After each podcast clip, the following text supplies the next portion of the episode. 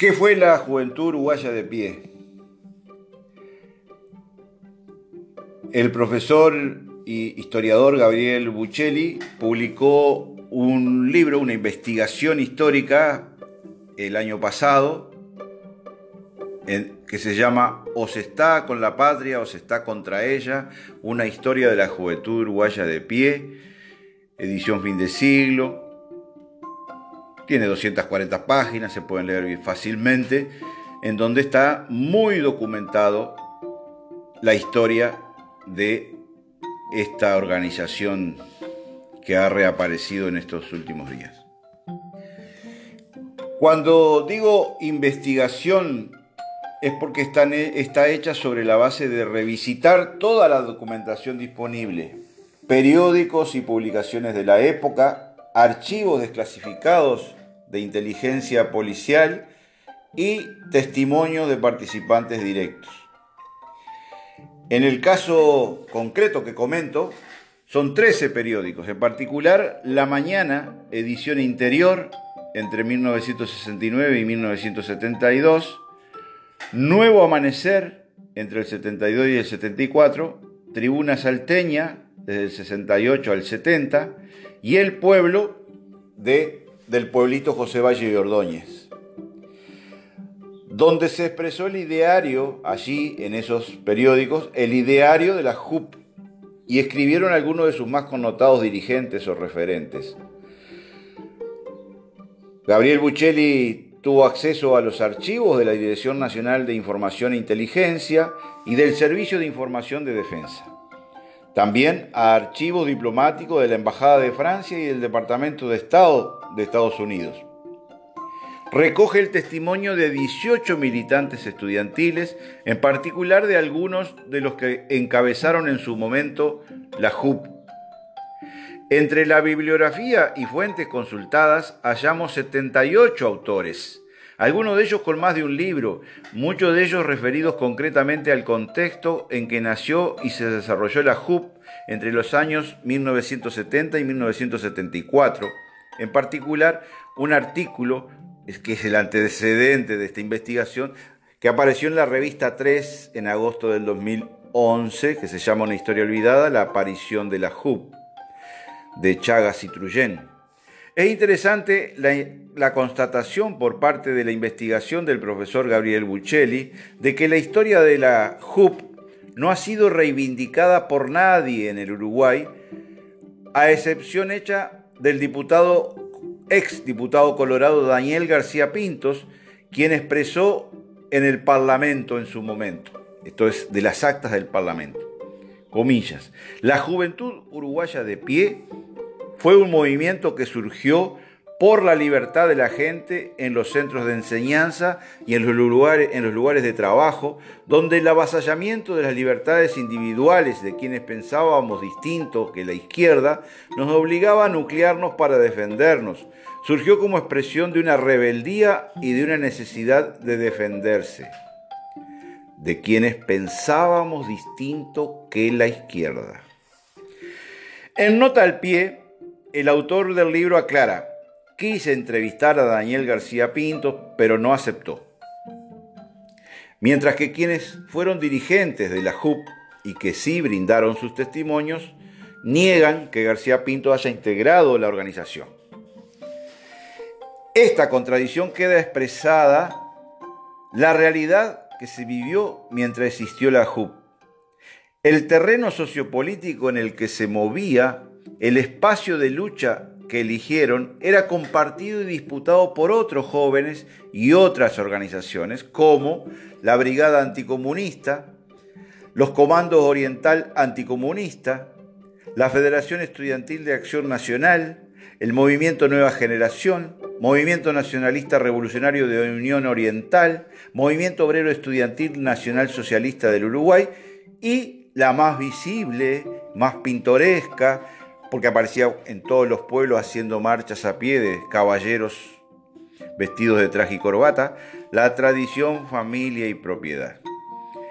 Todos, y otros más por supuesto, todos representativos de una ideología y un estado del alma que abonaría el golpe de Estado y la instalación de la dictadura comisarial como le llaman los historiadores, a la etapa que comenzó con la Operación Morgan en, el 75 y eh, digamos que a partir de ahí el terrorismo de Estado pasó a ocupar todas las casas del Uruguay. A tal punto ese espacio era compartido y disputado por esa cantidad de, movimientos y grupúsculos, que a principios de 1972 la sede de la JUP en 18 de julio y Vázquez, en el mismo local de Radio Rural, a esa altura la radio de la viuda de Benito Nardone, Olga Clerici, fue asaltada por uno de esos grupos. Golpearon, rompieron, hicieron exhibición de armas y le quebraron un brazo a Gabriel Meloño, el segundo al mando detrás de Hugo Manini Ríos. Hugo Manini, el hermano mayor de Guido. A partir de ese momento, Gabriel Meloño desapareció de escena.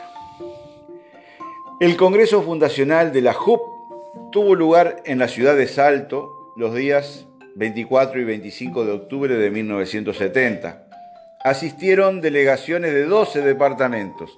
El periódico Tribuna Salteña así los recibía. Comillas.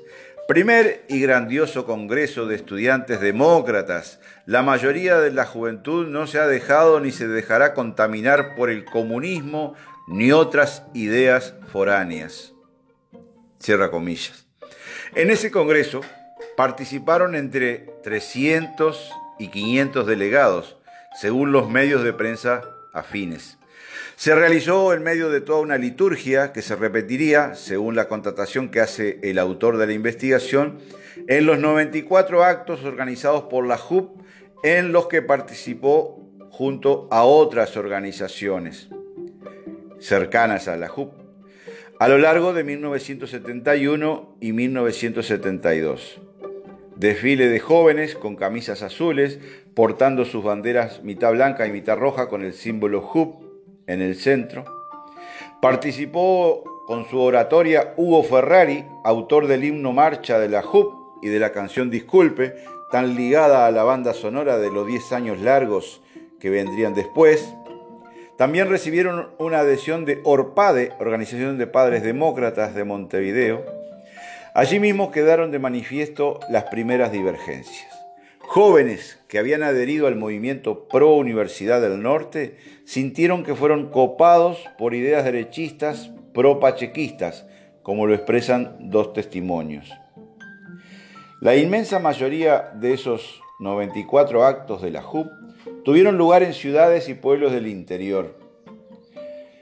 El más recordado uno de los más recordados es el de Sauce, porque allí, el 10 de octubre de 1971, es el único del que hay pruebas documentales, 12 minutos de filmación muda realizada por el equipo de Cinemateca del Tercer Mundo.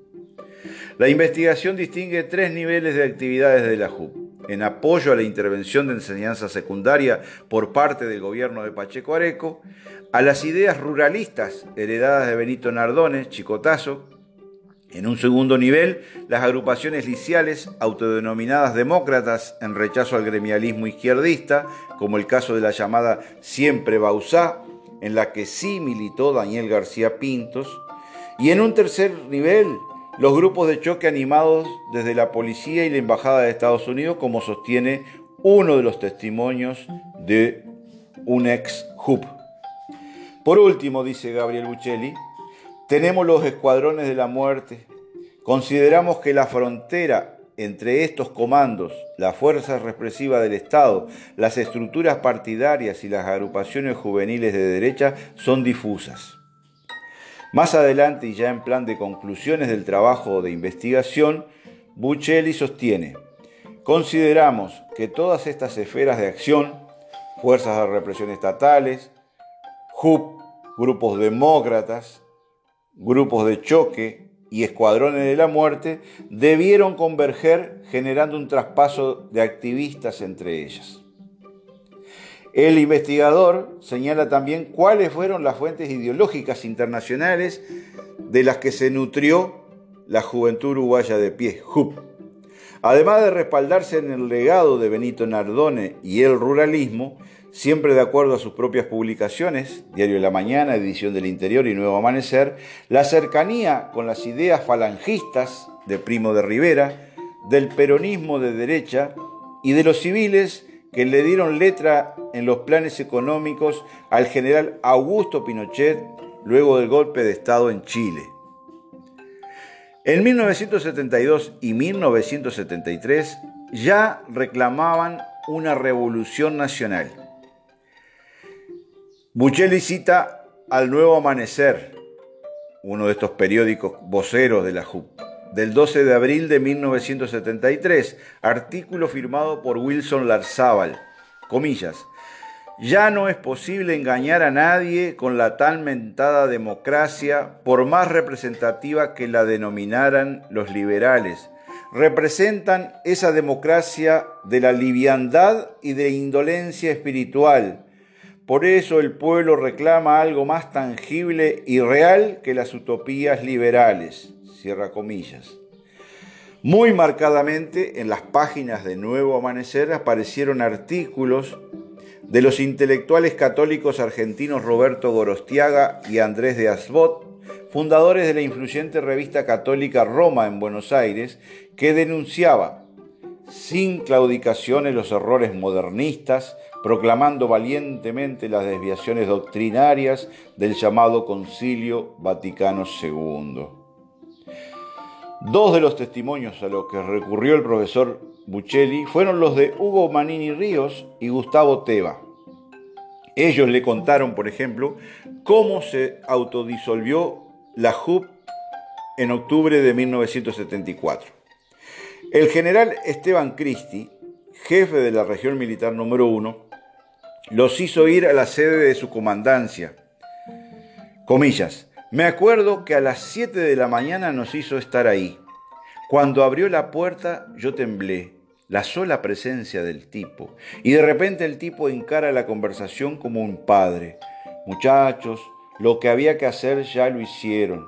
Les aconsejo abandonen todo. Yo no puedo limpiar el ejército y ustedes no van a poder limpiar el movimiento. Ciérrenlo, porque ustedes se van a llevar culpas que no son de ustedes. Pierden el tiempo. Así que Cristi le dijo, lo que tenían que hacer ya lo hicieron. Eso fue la juventud uruguaya de pie, que ha vuelto a aparecer en estos últimos días.